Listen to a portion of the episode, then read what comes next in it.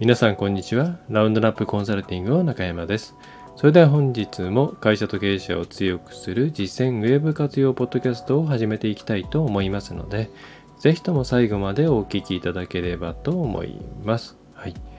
えー、じゃあ早速テーマの方に入っていきたいと思いますが、まあ暑い日が続きますね。今、深夜の1時40分ですけれども、まだ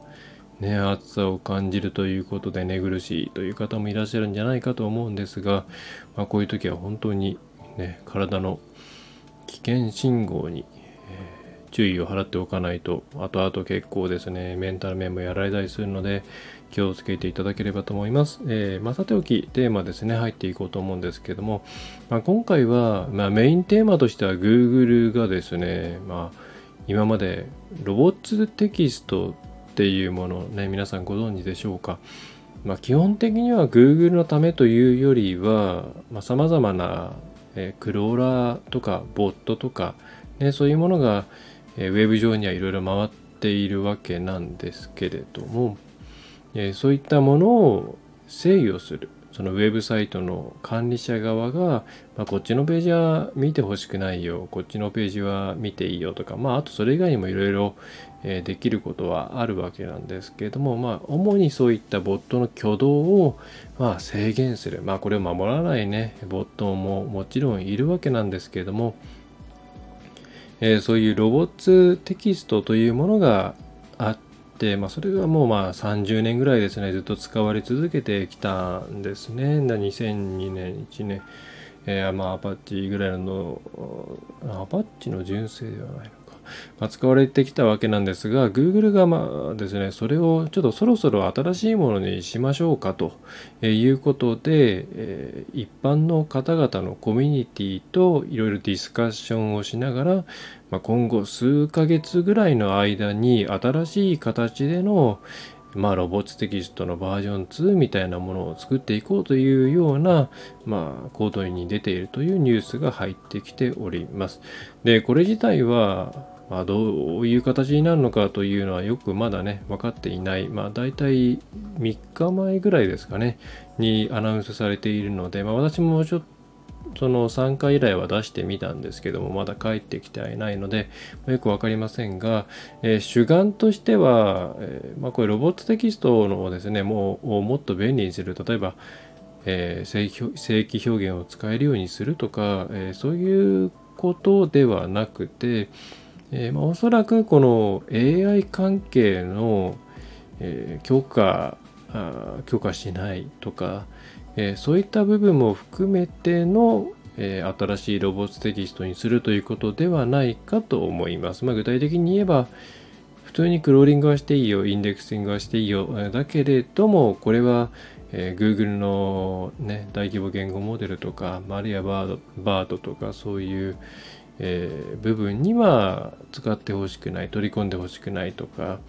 えー、そういう、まあ、もうちょっと次元の上がったような部分までサポートをするということではないかなというふうに、えー、私としては解釈して、えおります。で、えまあ、それに対してどうすればいいのかっていうのは、えこの後半でやっていくんですけれども、まあ、なぜそう思うかというと、まあ、Google がですね、公式に、えっ、ー、とですね、7月の6日ですね、現地で6日ですね、えー、A Principal the Approach to Web Robbing Choice and Control for Web ということで、まあ、ざっくり言うと、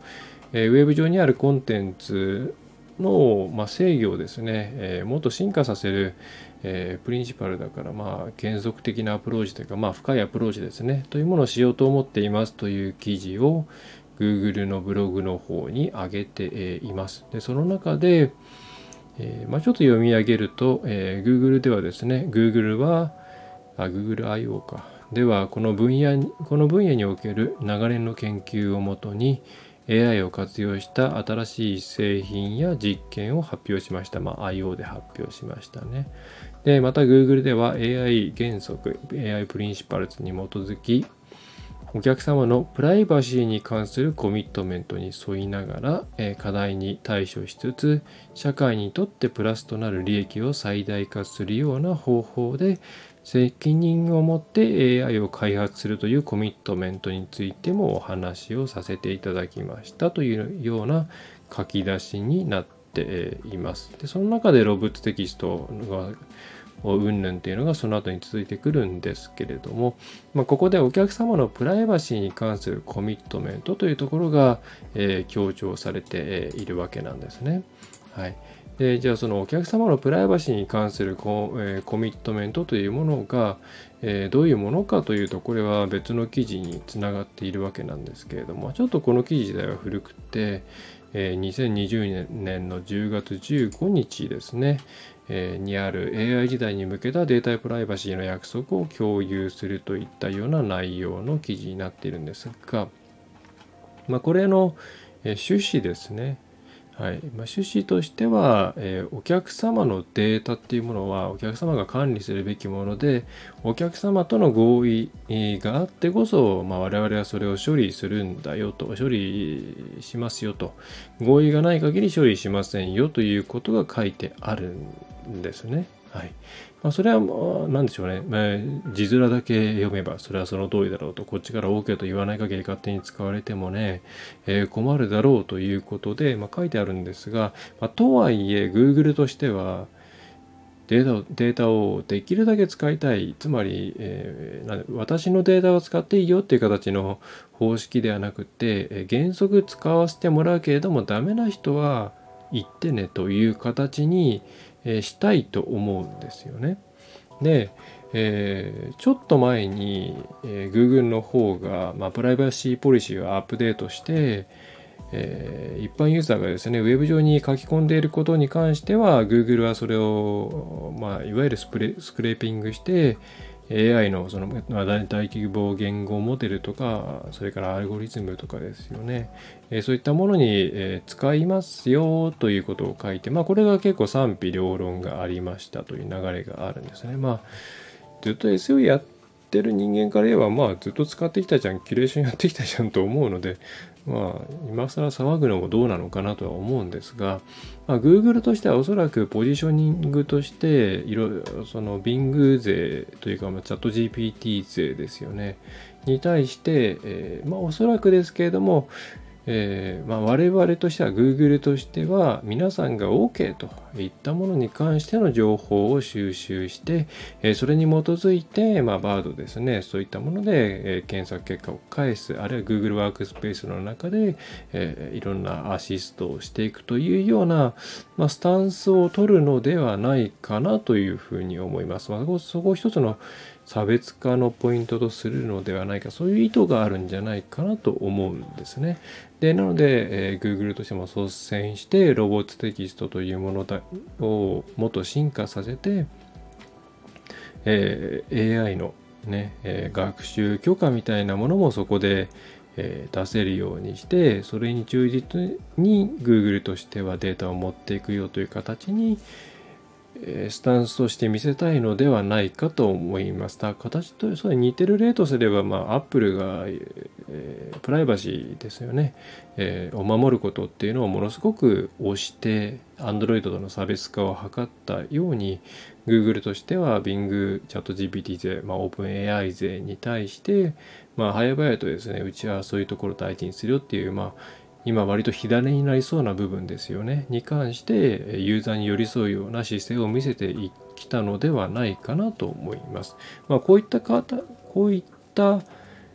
こういうふうに言うっていうことは、まあ、これを守るね守らないわけにはいかないので、えー、Google としては例えば、まあ、ちょっとどういう形にロボットテキストの新しいバージョンがなるのか分かりませんが、えー、いろいろ裏で開発しているデータについてデータデータについてそれに沿った処理を行っていくのではないかなというふうに思います。えこれに関してはそうですね、まあ、続報がどれぐらいあるのかな、えー、っとコミュニティと相談しながら相談というか意見を聞きながら最終的には今後数ヶ月なのでまあ半年ぐらいはかかるような気がするんですけれどもで、えー、こういう方向性でいくのいきますよっていうのを出すということなんで、えー、そのあたりのニュースはこれはあのウェブサイトを運営する方はまあというか基本的にはもう皆さんが注目しておいた方がいいと思います。まあもしこれが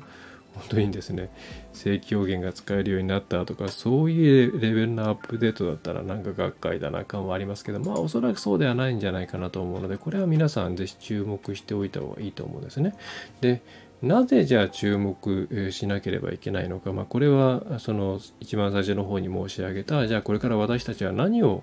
ね、気をつけていかなければならないのかというところにもつながってくるんですけれども、えー、皆さんはまあ、自分たちが発信している情報、まあ、主にウェブサイトですかね、えー、について、えー、これはうん、まあ、Google なり、まあ、もし追随してくる他社がそういうふうに分別をすることについて追随してくる他社がいれば、まあ、そういった Google とか、えー、他の検索エンジンあるいはツールに対してこの情報に関してはえー、そちらの、ね、大規模言語モデルの方に取り込んでさまざ、まなデータとマッシュアップマッシュアップというか、えー、一緒になって、えー、何でしょうね、えー、自分たちの情報も出てくるようにしてくださいと。ただしこっちの情報っていうのは本質的には、え、自分たちの商売とは関係がないものなので、え、これに関しては学習はしてほしくないですと。まあ、ただ、え、ユーザーさんが偶然に検索してやってくる分には構わないので、インデックスはしてほしいですみたいに、自分たちの情報を、出してる情報が、え、じゃあ情報について、それが、うんまあ、これからね結構使われるであろう大、え、まあ端的に言えば AI 検索って言えばいいんですかね。えー、まあ、ざっくり言えばそういうことですかね。えー、まあ、ジェネレティブ、えー、チャット、チャット GPT 的な、その大規模言語モデルという、まあ、いろんな概念がですね、情報が入っていて、それぞれが、これについてはこれが関係あるみたいな、いろんな、こう、情報のベクトルを持っていて、つながっているようなところですね。そこにうちの情報をこれに関しては入れていいよと。え、でこっちに関しては入れないよというふうに、まあ、何を世の中に出して何を、えー、プライプライベートなものとして扱うのかっていうのを、えー、すごく気をに気をつけなければいけないと、えいうふうに考えていただければと思います。でこれはうんとですね、出すコンテンツのトピックスがうんぬんっていうレベルではないと思っていて、例えば今でもそのサイトの中で、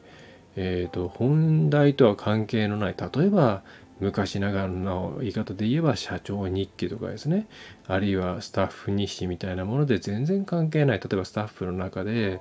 あるいはまあなんだスタッフはみんな釣り好きだからスタッフ日誌の中でみんな釣りの話をしていると。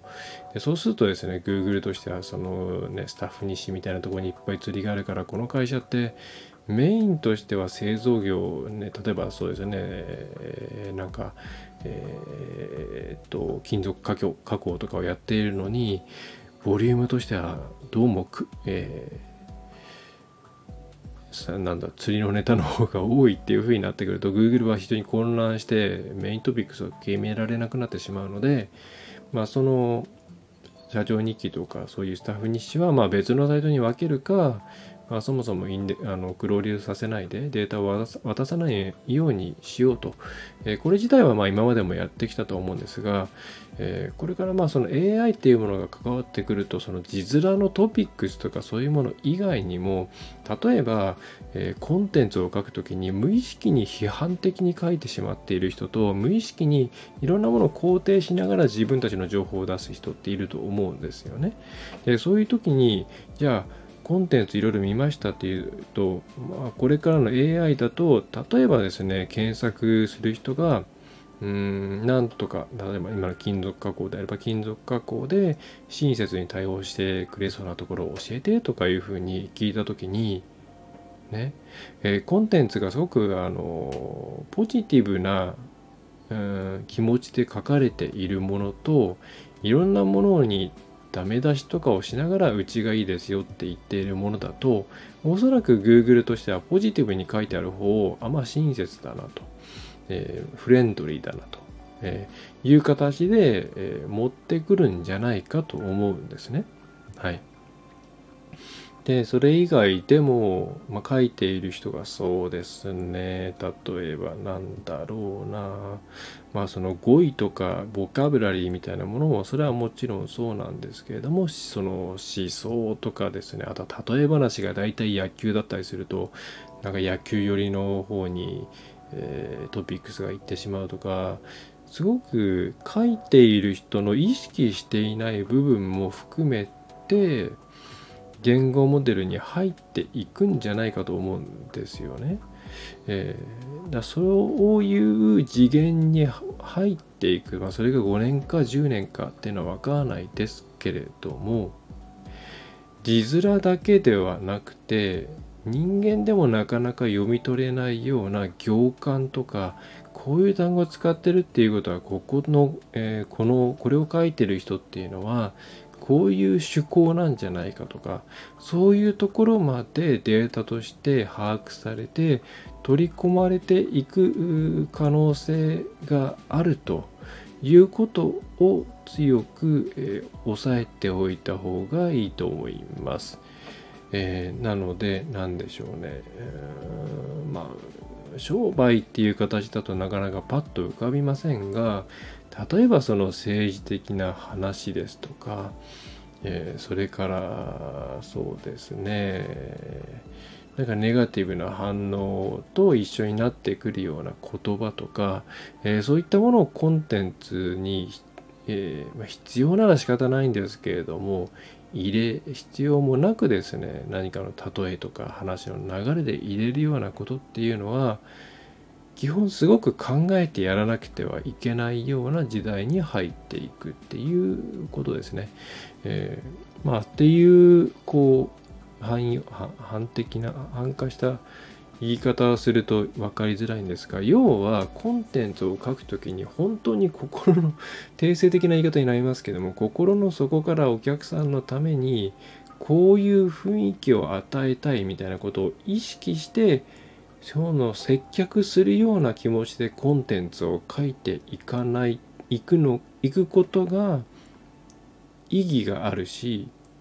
えー、すごく重要になってくるというふうに思います。今までのように文章というものだけをねベースにアルゴリズムが形成されて、えー、それによってうん検索結果での順位とか、まあ、どのキーワードに出るかというのが決まっ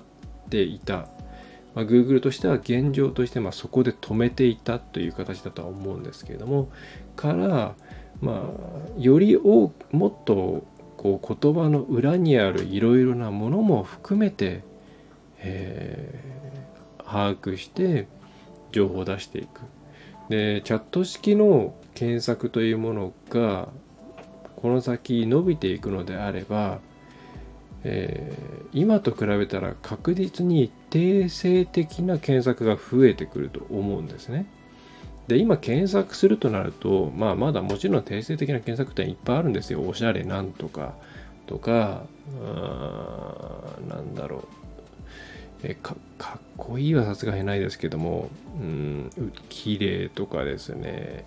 気持ちいいとかですね。定性的な言葉での検索はあるんですけど、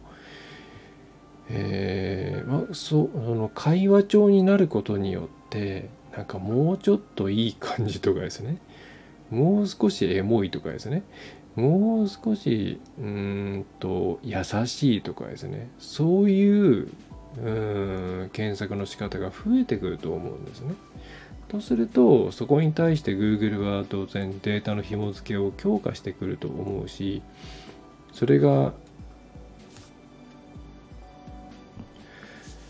えーえー、それに対すあごめんなさい。声がちょっとあれですけど、えー、それに対するアウトプットがまあ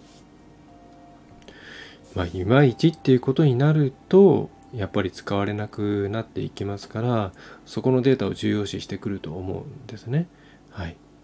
えー、まあでも何年後というのは分かりませんが、うん、本当に接客に近いような形でコンテンツを作っていくことが大事だし、えー、そういうことができるようなコンテンツ作成者を育てていかなければならないというのが、えー、これからの課題重要なポイントになってくるのではないかなというふうに思います。はいまあ、ただただ文章をですね本当になこたつ記事みたいにつなぎ合わせて、えー、パッチワークのように作っていくっていうやり方はうーんやっぱりお客さんに触れてお客さんのことを考えてね書ける書いているわけではないと思うので、えー、いい結果には結びつかないのではないかなと思いますやっぱり現場でしっかりコンテンツの種を作っていけるようなことがますます必要になってくるのではないかなというふうに思います。はい。えー、ということで今回は以上になります。まあ内容としては予測みたいなものが多いんですが、えー、AI がどんどん進んでいけば進んでいくほど読解力は確実に上がっていくわけですね。はい。そのアウトプットに関してはそのモデルのねディフュージョン系のモデルの宿命としてどうしてもハルシネーションつまり、まあ、ただね本当っぽく嘘を作っていくことが起きるわけですがインプットに関して言えば相当今までよりもベクトル数が多い次元の高い覚え方になっていくと思うので、えー、そういう裏面というものも、えー、何らかの形で影響してくると思っています。はい。えー、ということで、どんどんデジタルの世界というものが、もともとのね、えー、よくネットとリアルなんていうふうに分けられた時代で言えばリアルの方に近寄ってきて一体化していく。デジタルの方に一体化してくるというよりは、割とアナログ系のものの考え方をベースに、えー、仕組みとしてはデジタルみたいな形に落ちていく、